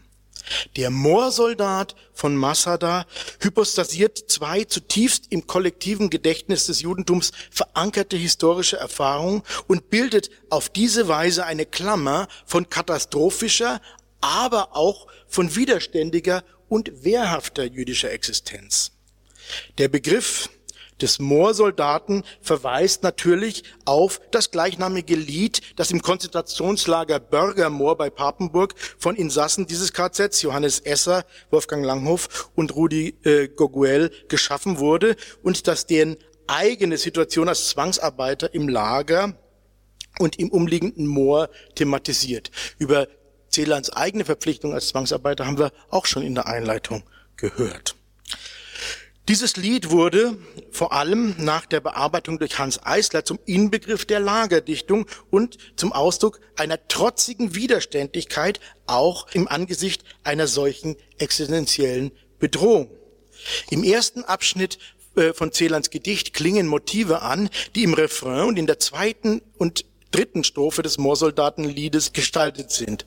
Die zweite und die dritte Strophe dieses Moorsoldatenliedes lauten, hier in dieser öden Heide ist das Lager aufgebaut, wo wir fern von jeder Freude hinter Stacheldraht verstaut. Morgens ziehen die Kolonnen in das Moor zur Arbeit hin, graben bei dem Brand der Sonne, doch zur Heimat steht der Sinn. Das sich beibringen von Heimat in Celans Gedicht wird als eine aktive Konsequenz aus der Formulierung des Moorsoldatenliedes abgeleitet, als etwas, was nach der Befreiung erfolgt, der erfolgen muss, da die ursprüngliche Heimat in Europa verloren gegangen ist. Eine Erfahrung, die so viele Juden während der Aliyah, der Auswanderung nach Palästina gemacht haben, wo sie sich eine neue Heimat aufbauen mussten. Und Celans Formulierung wieder allen Dorn im Draht, greift den die Gefangenen zur Passivität verdammenden Stacheldraht, hinter Stacheldraht verstaut, aus dem Lagerlied wieder auf und wendet dieses Motiv ebenfalls zu einer widerständigen Geste, wieder einen Dorn im Draht. Dass Celan hier vom Dorn spricht, stellt den Bezug zu seinem Gedicht Psalm, auch das haben wir vorhin ja schon gehört, aus der Niemandsrose her, das auf die Dornenkrone und auf das Martyrium Christi anspielt nicht ein Gedicht übrigens, dem äh, Jan-Heiner Tück den schönen Titel seines ebenso schönen Buches Gelobt seist du niemand entnommen hat. Zugleich wird durch diesen Gestus eine Umwertung der passiven Opfer des NS-Terrors zur aktiven, am Aufbau einer neuen Heimat schaffenden vorgenommen, wobei die von Celans Briefpartner Franz Wurm zunächst kritisch kommentierte superlativische Formulierung aufs unauslöschlichste den Prozess gewissermaßen das Signum indelebile einprägt und er so zu einer, fast zu einer Ritualhandlung sakramental stilisiert wird.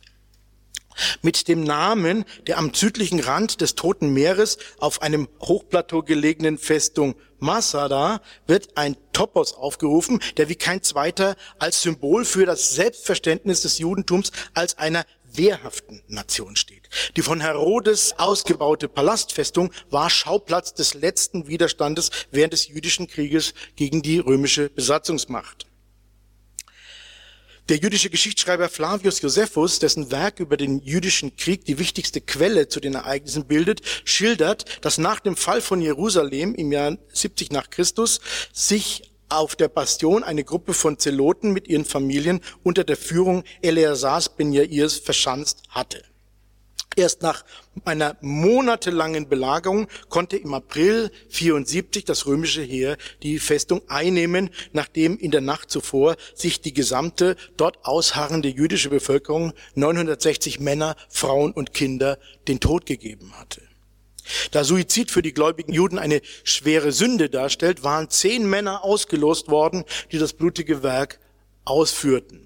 Mit dieser Niederlage setzte die endgültige Vertreibung der Juden aus ihrer Heimat ein, die Zeit der Diaspora begann. Doch ist in der jüdischen Überlieferung an diesen Ort nicht nur die Erinnerung an Niederlage und Vertreibung gebunden, sondern Masada fungiert vor allem auch als Grundmythos jüdischer Kampf und Opferbereitschaft. Die Devise Masada darf nie mehr fallen ist Teil der Staatsdoktrin des modernen Israels, Ausdruck des Willens, nie wieder Opfer fremder Gewalt zu werden und zugleich auch der Grundmythos der militärischen Traditionen der israelischen Armee. Denn bis heute finden die Rekrutenvereidigungen in Masada statt.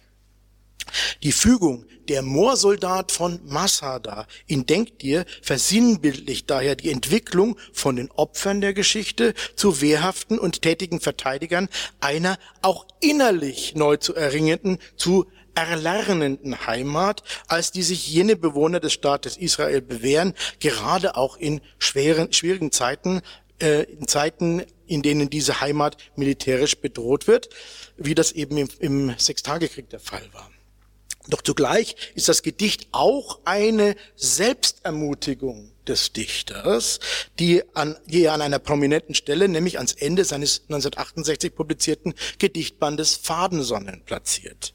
Das zeigt nicht zuletzt der Wechsel der Pronomen von er in der ersten zu du in der zweiten und dritten bis zum ich in der vierten Versgruppe an.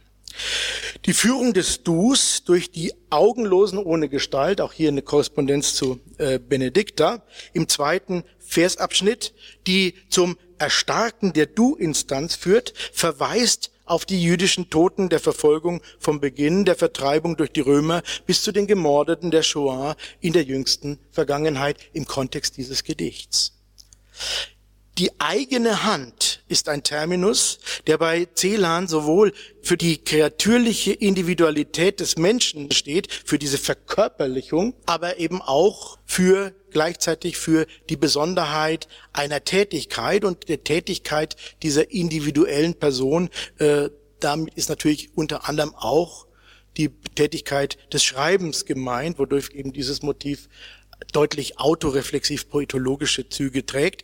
Denn ähm, nur wahre Hände schreiben wahre Gedichte, wie Celan das in einem Brief an Hans Bender vom 18. Mai 1960 formuliert hat.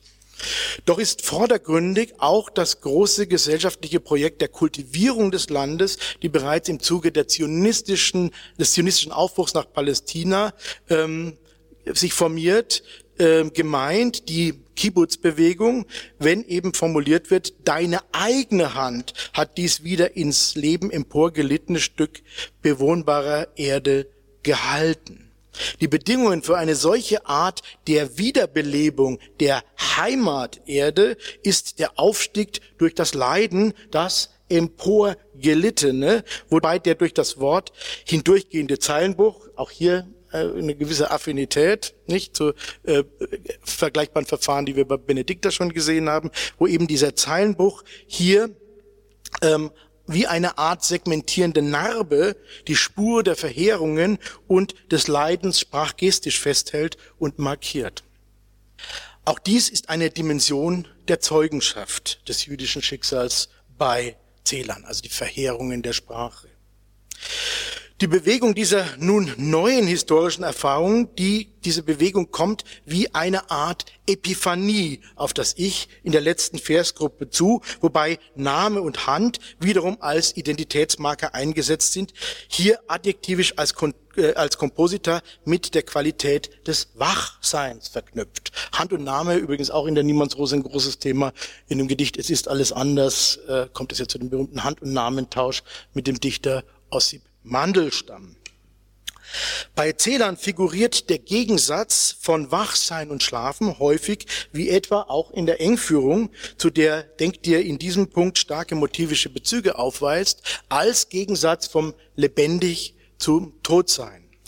In der Fassung, die Zählern in dem Brief vom 8. Juni 1967 an Franz Wurm geschickt hatte, hatte es noch in einer diese beiden Grundbegriffe synthetisierenden Fügung Handnamen war, ein Wort, Handnamen war, geheißen. Noch relevanter ist allerdings die Veränderung bezüglich der Schlusswendung. In der Fassung für Franz Wurm lautete der letzte Vers vom Allverwandelnden her vom Allverwandelnden her, nicht vom Unbestattbaren, sondern vom Allverwandelnden her. Dieser Begriff weist deutlich in theologische oder aber philosophische Bedeutungssphären. Gerade darauf bezieht sich die signifikanteste Kritik Franz Wurms in äh, dem Antwortbrief vom 11. Juni 1967. Wurm schreibt, das eine Wort, das Sie nicht aus mir geholt haben, ist Allverwandelnden. Die Berufung auf eine Instanz, die weder zustimmen noch widersprechen kann, gibt mir in diesem Kontext einen Stich. Jeder Widersacher könnte sich auf die gleiche Instanz berufen, hat es in den letzten Tagen und Jahrzehnten bis zum Irrwitz getan und ich mag das Wort bei Ihnen nun zu Recht oder zu Unrecht gleichsam als das angeborene Recht verstehen. Es färbt sich hier statt als Prämisse, trotz der beiden Zeilen, die ihm vorausgehen, als Argument. Nochmals, wahrscheinlich bin ich auf solche Berufungen als Argumente besonders und überempfindlich. Aber dann möchte ich Sie wenigstens wissen lassen, dass es eine solche Scheu gibt. Wurm möchte eine solche metaphysische Entität als Begründungsinstanz im Zusammenhang dieses Gedichtes nicht gelten lassen. Das heißt, er möchte gewissermaßen die Legitimierung des historischen Prozesses der Heimatgewinnung und Verteidigung, auf den sich Israel beruft, nicht einer theologischen Fundierung anheimfallen lassen. Er möchte Celans Gedicht absetzen von möglichen theologisch orthodoxen Deutungsmustern, die in der Staatsgründung Israels die Erfüllung der göttlichen Verheißung erblicken wollen. Vielmehr, und das sieht der sympathetische Dichterkollege ganz klar, ist es doch die Perspektive der Opfer von zweieinhalbtausend Jahren Verfolgung, mündend im größten Verbrechen der Shoah, die hier dem Vorgang eine unabweisbare und ewig gültige, für immer, Legitimitätsgrundlage bereitstellt. Diese säkulare Perspektive würde, so das Argument Wurms, durch die Formulierung vom Allverwandelnden her getrübt, zumal die missbräuchliche Berufung auf solche metaphysischen Instanzen, man nenne sie Gott, Schicksal, die Weltrevolution etc., gerade auch in der jüngeren und jüngsten Vergangenheit zur vermeintlichen Legitimierung der schlimmsten Verbrechen gegen die Menschheit immer wieder herangezogen worden ist, wie Wurm ja insinuiert. Dies scheint auch Zählern eingeleuchtet zu haben, denn er ändert den Schlussvers seines Gedichts hin zu vom Unbestattbaren her, was nun wieder zweifelsfrei die jüdische Leidensgeschichte und die Opfer, die nicht bestattet werden können, wie etwa das Grab in der Luft aus der Todesfuge, in dem Begründungszusammenhang wieder einsetzt. In Celans Auseinandersetzung mit dem eigenen Judentum nimmt die Israel-Reise vom Herbst 1969 eine besondere Stellung ein. Es ist gewissermaßen ein biografischer Kulminationspunkt. Die Einladung des Hebräischen Schriftstellerverbandes gab Zählern die Gelegenheit, vom 30. September bis zum 17. Oktober 1969 die Städten mit eigenen Augen zu sehen, die als geistige Komplexe schon zuvor in seiner Dichtung und seinem Denken präsent gewesen waren und so einen Abgleich der inneren Vorstellungen und Projektionen mit der Wirklichkeit vorzunehmen. Hatte es zuvor Überlegungen hinsichtlich einer möglichen Auswanderung nach Israel gegeben, so hatten die dortigen Erfahrungen Zählern dazu gebracht, solche Erwägungen aufzugeben. Am 14. Oktober hielt Zählern eine kleine Rede vor dem hebräischen Schriftstellerverband in Tel Aviv. Äh, ich würde werde die jetzt kurz überspringen. Das wird einfach nochmal um äh, Dinge gehen, die schon in dem Gedicht Denkt dir gesagt werden. Aber ich möchte jetzt äh, nochmal auf die Beziehung zu Ilana Schmurli eingehen in der verbleibenden Zeit. Für Celan war die Israel-Reise vor allem auch verbunden mit dem Wiedersehen von alten Freunden und Bekannten aus der verlorenen Heimat von Tschernowitz und der Bukowina. Gerade hinsichtlich der geteilten Erfahrung des Verlustes waren diese Begegnungen für Celan, der in den Jahren zuvor zahlreiche Krisen durchlitten hatte, in deren Verlauf er sich mehrfach längeren quälenden Aufenthalten in psychiatrischen Kliniken hatte unterziehen müssen, von ganz entscheidender Bedeutung. Und auch vor diesem Hintergrund äh, muss man sein Wort aus der Rede verstehen, äh, wo er über jüdische Einsamkeiten spricht. Die wichtigste dieser Begegnungen war zweifelsohne die mit Ilana Schmueli, mit der ihn eine Liebesbeziehung verband, die, wie so häufig in Celans Leben, Momente der Beglückung wie solche des Befremdens miteinander verband. Auch ihr hatte Celan übrigens bereits im Juni 1967 eine Abschrift von Denk dir zukommen lassen. Mit Schmueli erlebte Celan auf gemeinsamen Spaziergängen die Stadt Jerusalem und auch andere Städte des Heiligen Landes. Jerusalem, das geistige wie geistliche, historische wie gegenwärtige Zentrum des Judentums. Und es ist gerade diese Verbindung, die das Erlebnis für Celan prägte, wie seine in diesem Zusammenhang entstandenen Gedichte offenbaren. Vergleichbar Goethe in den römischen Elegien, so wird in diesen Gedichten die besondere Erfahrung der Stadt mit einer Liebesbeziehung verknüpft. Dadurch entsteht die spezifische Perspektive einer Wahrnehmung, in der persönliches, gegenwärtiges Erleben sich mit Schichten historischer, tiefen Dimensionen und Auseinandersetzungen um diese Kontexte verbindet. Celans Beschäftigung mit dem eigenen Judentum ebenso wie die nicht unproblematische Befasstheit mit den religiösen Traditionen, einschließlich der jüdischen Mystik, kommen hier in, direkten Kontakt mit der biblischen Landschaft zum Tragen, aktiviert durch die Begegnung mit einem weiblichen jüdischen Du im Zeichen des Eros, das in dialogischen Bezug gesetzt wird zu den Schwierigkeiten der eigenen Person im Umgang mit seiner Biografie, die so viel Leidvolles und Dramatisches enthält. Die Erlebnisse beim gemeinsamen Gang durch die von Überlieferung gesättigte Stadt Jerusalem und die Städten Israels geraten im Lichte dieser Beziehung zu Epiphanien, deren Signifikanz und Offenbarungscharakter anders als eine rein messianische Entbergung allerdings im opaken und ambivalenten verharrt, wodurch die Schwierigkeiten, die Zweifel und die Skepsis in Bezug auf das eigene Ich, in Bezug auf das Du, aber auch in Bezug auf Gott oder die Wirkmacht der Überlieferung in keiner Weise ausgeblendet oder gar überwunden werden. Davon zeugt der im Nachlass Celans befindliche Zyklus von 19 Gedichten, der Ilana überschrieben ist, wobei die Gedichte zwischen September 1969 und Februar 1970 datiert sind. Barbara Wiedemann, die Herausgeberin der gesammelten Gedichte, weist in ihrem Kommentar darauf hin, dass Celan zu seinen Lebzeiten nur Ilana Schmueli alle 19 Gedichte geschickt habe. Die spricht bei aller Repräsentativität für den intimen Charakter dieser, dieser Art von poetischer Kommunikation, die, wie Schmueli in ihren Erinnerungen anmerkt, von Zählern oft als Ausdruck einer, Zitat, Begegnung im buberschen Sinne apostrophiert wurde. Hier erweist sich, wie die dialogische Offenheit, die Martin Buber in seiner Philosophie des Ich und Du propagierte, für Celans Dichten und Denken bis zu seinem Ende hin von zentraler Relevanz geblieben ist, als eine besondere Form von Welt- und Ich-Bezug. Die doppelte Perspektive von Persönlichstem und der Signifikanz der von der kollektiven Geschichte getränkten Landschaft, wie auch der Zuschreibungen und Heilserwartungen oder andere Erwartungen, die an sie gebunden sind, dominiert auch das dritte Gedicht dieses Zyklus, die Glut, in dem eben diese Offenheit des Du, wie bei Buber, als existenzielle und phänomenologische, aber auch als erotisch-sexuell konnotierte Grunddisposition exponiert wird. Die Glut zählt uns zusammen im Eselsschrei vor Absaloms Grab. Auch hier geht Seemann drüben, das umgangen wen überrollt. Am nächsten der Tore tut sich nichts auf über dich offenen, traf ich dich zu mir. In ihren Aufzeichnungen von Celans Besuch in Israel hat Schmueli die Wege verzeichnet, die sie zusammen gegangen sind.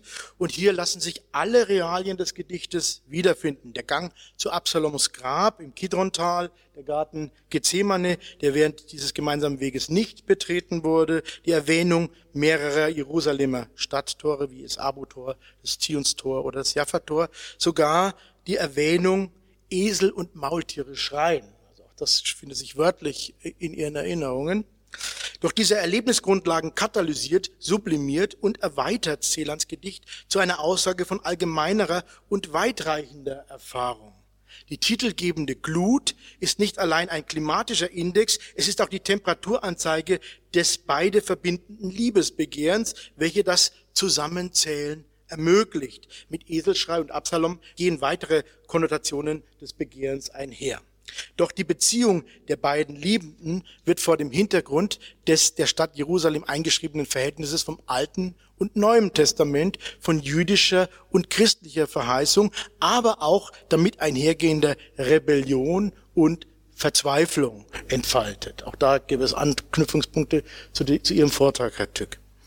Mit der deiktischen Struktur von hier Absalons Grab und drüben Gethsemane wird eine Zuordnung der beiden Personen zu diesem Verhältnis vorgenommen. Und ich erinnere an das Gedicht Zürich zum Storchen, wo es auch vom drüben des Münsters, äh, wo auch vom drüben des Münsters die Rede ist die jetzt in der, der Position und der Haltung der Juden, Zählern und Schmueli zum Christentum entspricht, denn es wird in diesem Text umgangen. Zugleich wird allerdings mit der Frage, wen überhäuft's, die nach dem Geltungsbereich dieses Christlichen offen gelassen. Die Frage nach dem Offenbarungscharakter verlängert sich in die beiden das Gedicht die Glut beschließenden Verse, die einen Gegensatz zwischen einer verweigerten, topografisch allegorisch und damit auch religiösen Öffnung und einer erfüllten in der erotischen Beziehung konstruieren. Auch wenn darauf hingewiesen wurde, dass das nächste der Tore mit Blick auf die topografischen Gegebenheiten des Gedichts nicht das zugemauerte goldene Tor, auch Tor des Erbarmens genannt sein kann, so ist im Kontext der Motivik des Gedichts die Assoziation naheliegend, denn dieses Tor soll sich nach jüdischer Glaubensvorstellung erst dann wieder öffnen, wenn der Messias einzieht. In diesem Sinn figuriert das Tor des Erbarmens in einem anderen Gedicht äh, des Ilana-Zyklus, nämlich die Pole, auch hier wieder in einer Überblendung von messianischen und erotischen Offenbarungen. Diese Konzeption einer möglichen Transzendenz kann man, wie auch die Kombination von Liebesdichtung und Elegie in Celans Werk der 40er und 50er Jahre durchaus als durchaus anstößig finden, aber sie entspricht auch anderen Formen religiös-mystischer Dichtung, beginnend mit dem Hohenlied Salomons. Selbst wenn Celans Vorstellung von einer dauerhaften Übersiedlung nach Israel sich nicht realisieren ließ, wie er sich selbst eingestehen musste, so haben ihn die Erfahrungen der Israelreise zu einem letzten großen Höhepunkt seines Dichtens vor seinem zu früh erfolgten Verstummen geführt. Und dieser Höhepunkt ist beides zugleich. Er ist Liebesdichtung und Ausdruck dessen, was Celan als sein pneumatisches Judentum bezeichnete. Die Pole sind in uns, unübersteigbar im Wachen. Wir schlafen hinüber vors Tor des Erbarmens.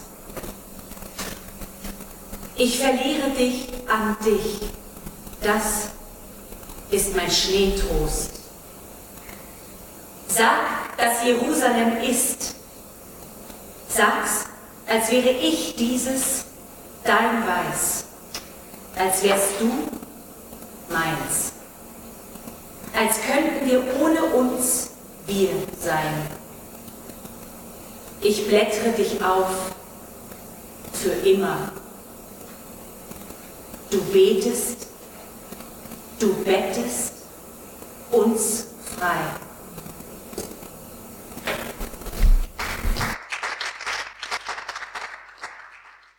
dann würde ich den beiden Referenten die Möglichkeit geben, selbst in die Diskussion einzusteigen, weil Sie, Herr May, schon angedeutet haben, es gäbe aus Ihrer Sicht viele Anknüpfungspunkte, die Sie gern diskutiert hätten. Ja, was sich hier hierbei wieder zeigt, ist, es gibt Konstellationen von Gedichten bei, bei äh, Zählern, ähm, die aufeinander verweisen, die wirklich ein großes Verweisungsgeflecht äh, bilden. Im Grunde genommen muss man, glaube ich, das Zählansche Werk als ein Werk lesen. Und zwar, da gehört jeder Text dazu, auch die Texte, die er selber nicht zur Publikation bestimmt hat, nicht, die im Nachlass verblieben sind. Äh, denn ähm, alles äh, wird klarer, wenn man, wenn man einfach die entsprechenden Bezüge in anderen Texten mal miteinander vergleicht. Das ist nicht Parallelstellenmethode so auf diese Art. Ja, nicht, also Parallelstellenmethode, dagegen hat sich ja der Freund äh, Celans, ähm, Peter Sondi durchaus ausgesprochen, also dass man meint eben äh, eine Stelle äh, versteht man und damit er erklärt man eine andere Stelle, die man eben nicht versteht, sondern es geht einfach um äh, Komplexe, um, um, um, um Konstellationen. Ich möchte diesen Begriff der Konstellation wirklich wählen, weil auf den Stern und das Sternbild und die Konstellation verweist, die Celan selbst eben auch für seine äh, Dichtung äh, mitgebraucht hat. Und das finde ich, und das hat man, finde ich auch heute gesehen, bei bestimmten Begriffen, bei bestimmten Verfahren, wie etwa der Zeilenbruch oder äh, die Augenlosen, ähm, wenn man mehr Gedichte in den Blick nimmt, dann wird das ganze Werk sprechender sozusagen. Ja? Und das ist vielleicht auch eine kleine, eine kleine Empfehlung. Es hat sich mal jemand beklagt über die Unverständlichkeit der Zehnerschen Dichtung. Und dann sagte Celan, lesen Sie, lesen Sie immer äh, lesen und das Verständnis kommt von selbst. Das ist natürlich ein bisschen mit, einer, mit, mit einer kleinen Ironie, aber auf der anderen Seite ist es auch ganz, ein ganz ernst gemeinter Vor, Vorschlag. Nicht? Also man muss sich immer wieder mal äh, diesem Werk aussetzen. Das ist das ganz wichtig. Und ich glaube, und das, das zeigt ja im Grunde genommen auch äh, ihr Hiersein, dass äh, dieses Werk es etwas geschafft hat, was Celan durchaus beabsichtigt hat, nämlich äh, sozusagen eine Flaschenpost zu sein, ein, äh, auf ein ansprechbares Du sich zuzubewegen. Und wenn das, das nicht, äh, wenn er das nicht geschafft hätte, dann wären sie heute nicht alle hier. Und auch wir würden uns nicht äh, damit beschäftigen. Ja, wenn es also sozusagen nur historisch wäre. Mhm. Ja, ich glaube, dass mit dem letzten Punkt eine ganz entscheidende Dimension von Celans Dichtung noch äh, benannt ist. Also dieses Aussein auf ein Du, äh, was dann natürlich gleich die Frage aufwirft, wie ist dieses Du zu lesen? Und er selbst hat von der Mehrstelligkeit des Ausdrucks äh, gesprochen. Äh, diese dialogische Ausrichtung auf ein Du, denke ich, ein Grundzug der Celanschen Dichtung ist und äh, dass damit aber zugleich die Frage für den Leser, die Leserin äh, da ist, wie ist jetzt äh, dieses Du zu verstehen? Ist es eine Selbstansprache des Dichters? Ist es eine Adressierung auf ein bekanntes Du? Viele Gedichte gehen ja auf ganz konkrete Begegnungen zurück, ähm, was auch erst in den letzten Jahren deutlicher quasi äh, herausgearbeitet wurde, dass also sehr oft biografische Begegnungen, äh, kontingente Ereignisse äh, im Hintergrund stehen. Celan hat alle seine Gedichte äh, mit Datum und Ortsangabe versehen. Es kam ihm auf die Einmaligkeit äh, dieser mit Stimme und Atem äh, ja, verbundenen Gebilde an. Ähm, und die dritte Möglichkeit, diese Adressierung auf ein Du hinzulesen, ist dann eben auch die, wie er vornehm und zurückhaltend äh, andeutet, die auf den ganz anderen hin. Also es ist äh, interessant, dass Celan, äh, und das ist, denke ich, auch Index dieser äh, Gebrochenheit, dieser Lyrik, dass er nur ganz selten direkt von Gott spricht, sondern dass er negative Wendungen, paradoxe Wendungen wählt, um im Modus der Andeutung hier äh, sein Sprechen äh, auszurichten auf eine ansprechbare Wirklichkeit, auf Herzland vielleicht. Ja. Herzland, genau. Sie haben eben auch gerade die Vielstelligkeit dieser Dichtung äh, erwähnt, die man eben auch, die ist irreduzibel vergleichbar eben wieder wie, wie die Stimme. Die Stimme ist auch irreduzibel. Ja? Äh, wenn die Stimme verstummt, ist sie nicht mehr da. Das ist eben auch ein ganz großes äh, Thema in Celans Dichtung. Das, das Verstummen der Stimme hängt natürlich eben mit der Shoah zusammen, mit den, mit den Stimmen im Innern der Arche. Es sind nur die Münder geborgen, wie es in dem Gedichtzyklus Stimmen heißt, ja, nicht? Und am Ende bleibt nur noch ein Spätgeräusch. Und äh, diese Schwierigkeit hat aber eben etwas damit zu tun mit der Schwierigkeit der Geschichte des 20. Jahrhunderts. Ja. Ich sage immer gerne, ähm, dass erst eigentlich durch die, durch die Shoah die ganze Subjektproblematik, die ganze äh, Nihilismusproblematik, die ganze Alteritätsproblematik, die die klassische Moderne seit 50 Jahren, die 50 Jahre zuvor entfaltet hat, äh, auf den Prüfstand gehoben wurde. Und Celans Dichtung ist im Grunde genommen äh, so etwas wie der historische Prüfstand für die Dichtung der Moderne. Auch das äh, ähm, würde ich äh, so ähm, emphatisch sagen wollen. Ja? Und ähm, das macht, das macht die Sache natürlich auch nicht, nicht, nicht einfacher, äh, zumal eben, ähm, wie Sie ja auch in Ihrem Vortrag wirklich wunderbar gezeigt haben, der Anspielungsreichtum der Zählerschen Dichtung immens ist, einfach wirklich immens. Selbst schlichte Formulierungen äh, können also einen solchen Hallraum äh, entfalten. Und dann gibt es wiederum Formulierungen, äh, die einfach in ihrer Apodiktik ähm, einen mit offenem Mund äh, äh, dastehen lassen. Wasser, welch ein Wort, wir verstehen dich leben, heißt es in dem Gedicht oben geräuschlos aus Sprachgitter. Wir verstehen dich leben. Unglaublich, wer hätte jeweils das schon behaupten können, oder? Nicht? Das ist eine Aussage, äh, die einen äh, wirklich sprachlos macht. Ja? Also auch das gibt es, ob ihrer Klarheit eigentlich. Aber sie, diese Aussage ist ganz, ganz deutlich, aber ähm, sie ist eigentlich an sich kaum aus dem Kontext des Gedichtes zu erschließen, oder? Also vielleicht darf ich da noch eine Sache äh, ergänzend anfügen. Es gibt tatsächlich Gedichte von Zählern.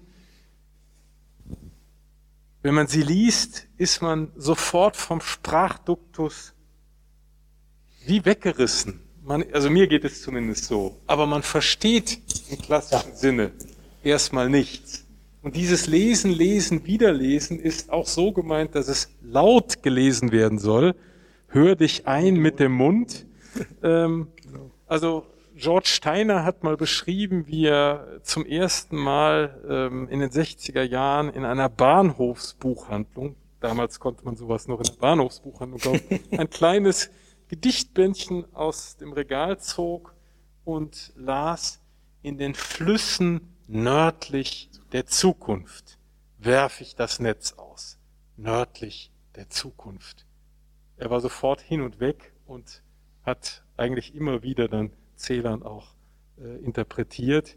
Äh, und so gibt es ganz, ganz viele Wendungen, die einen bei der Lektüre geradezu elektrisieren und die oft eben auch einen Rhythmus, eine Metrik haben ähm, und durch Alliteration und andere Kunsttechniken bei aller Brechung dann doch eine Art Suggestivkraft haben. Ja.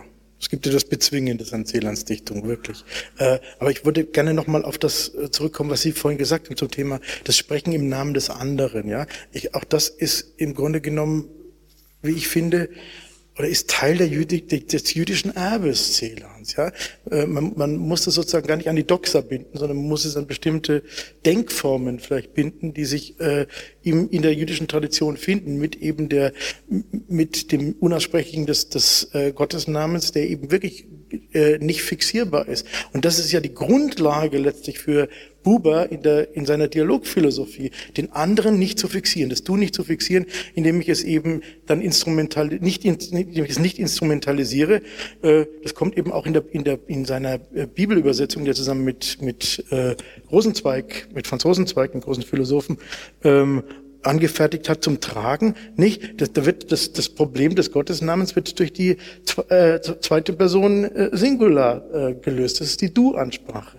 Das Du ist eigentlich der Gottesname in der Verdeutung der Schrift von, von Rosenzweig und Buber. Und dieses Anerkennen der Alterität des anderen, das ist äh, zugleich auch der Beginn eigentlich der Alteritätsphilosophie des 20. Jahrhunderts, die dann bis zu Levinas führt, ja, der also wirklich das äh, radikal andere äh, konzeptualisiert und so äh, entwirft, dass das radikal andere sozusagen das Ich, das Ich muss sich sozusagen äh, vom anderen bestimmen lassen und nicht umgekehrt. Ja.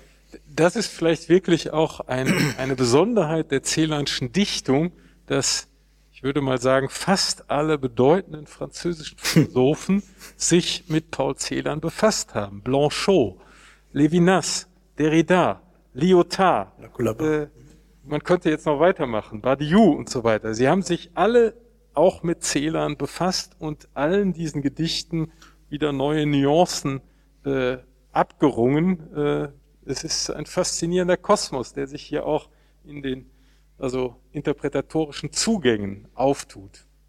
Genau, es bleibt eben eine, Herausforderung, aber das Interessante ist, äh, was Sie gerade auch mit dieser eindrucksvollen äh, Liste äh, gezeigt haben, eine Herausforderung, der sich ähm, sozusagen diejenigen stellen, die an der an der, an der Avantgarde des Denkens beteiligt sind. Und äh, das ist auch wirklich äh, beeindruckend. Das ist mir, glaube ich, ist, glaube ich, kein anderer Dichter seiner Generation so, so eine Figur, an der sich wirklich alle abgearbeitet haben.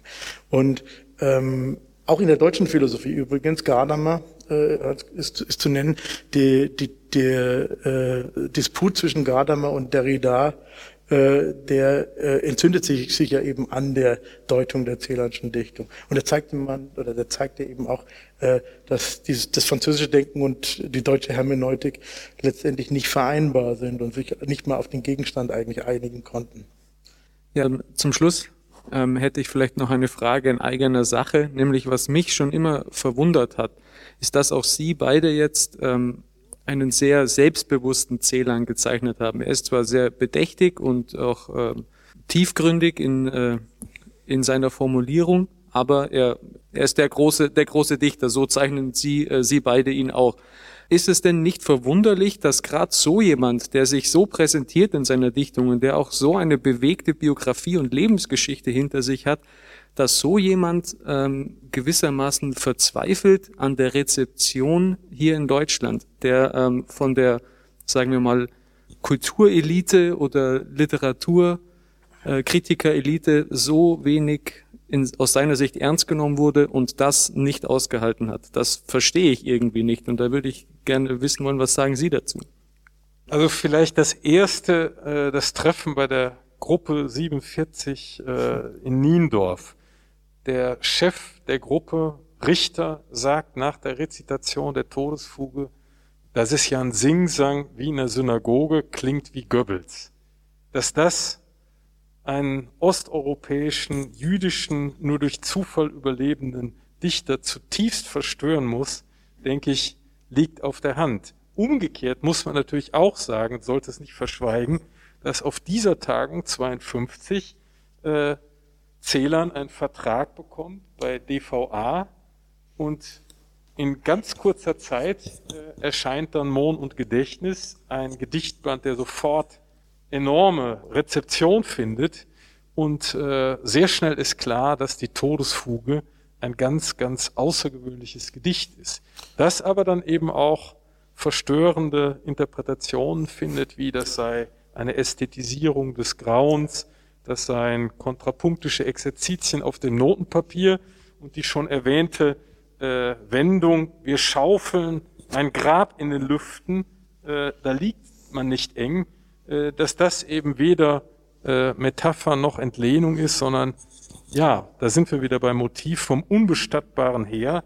Das äh, ist für Celan ein Erinnerungsort als Grabstätte für seine unbestatteten Toten. Das hat ja. er in einigen Briefen auch ausdrücklich äh, so zum Ausdruck gebracht. Äh, in dem Bachmann-Brief ist ja diese ganz berühmte Stelle, wo er, wo er sagt, äh, äh, Ingeborg, das Grab in den Lüften ist das Grab für meine Mutter, sie hat kein anderes. In diesem Gedicht, die Todesfuge ist das Grabmal für seine Mutter, für die unbestattete Mutter.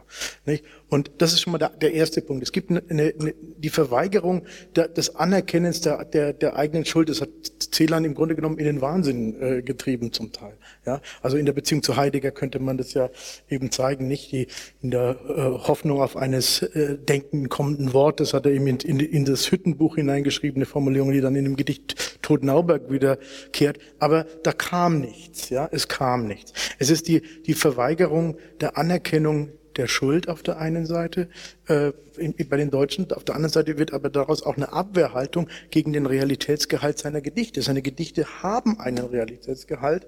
Äh, die Todesfuge, das ist das ist im Grunde genommen das, worauf er dann später in der Impfung antwortet. Das ist äh, nicht, das ist eine untrügliche Spur. Diese Spur ist untrüglich. Sie ist nicht, äh, ist nicht äh, abzuweisen.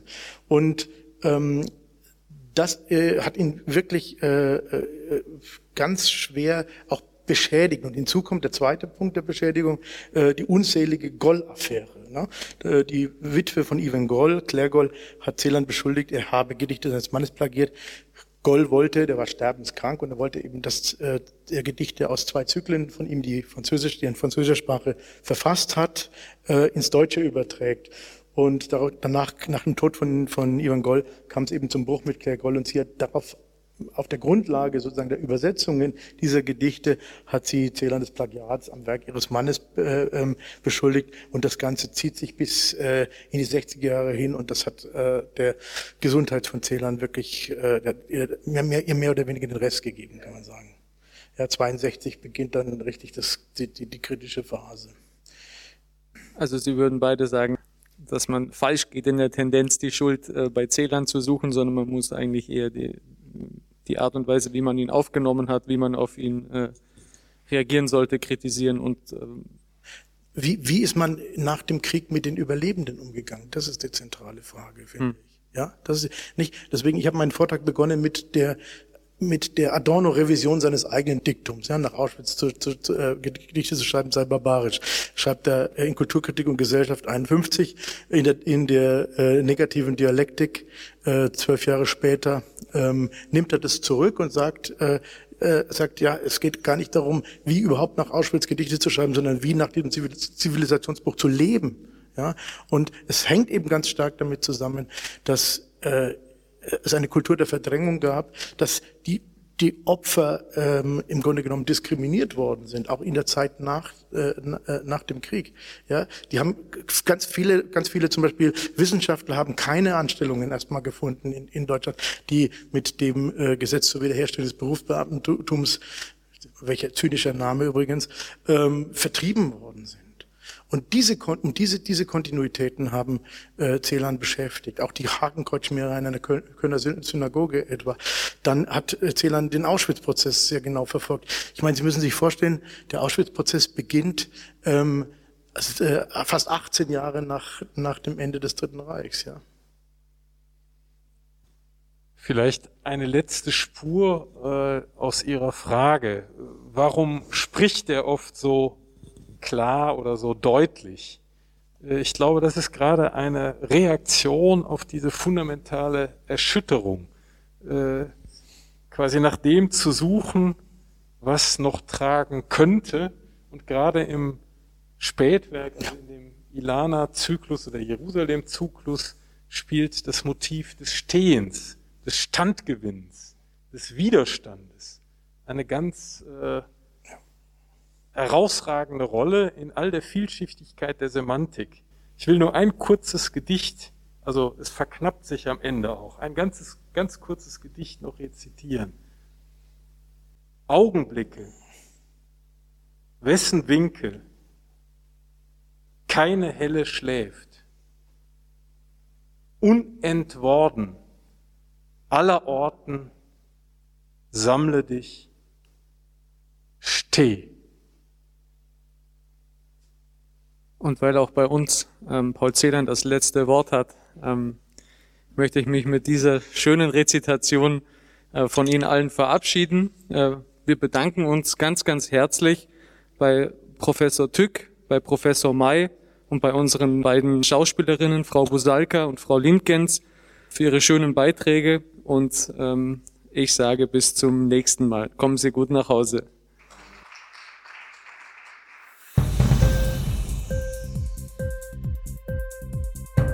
Hat dir die Sendung gefallen? Literatur pur, ja, das sind wir. Natürlich auch als Podcast. Hier kannst du unsere Podcasts hören. Anchor, Spotify, Apple Podcast, iTunes, Google Podcasts, radio.de und viele andere mehr.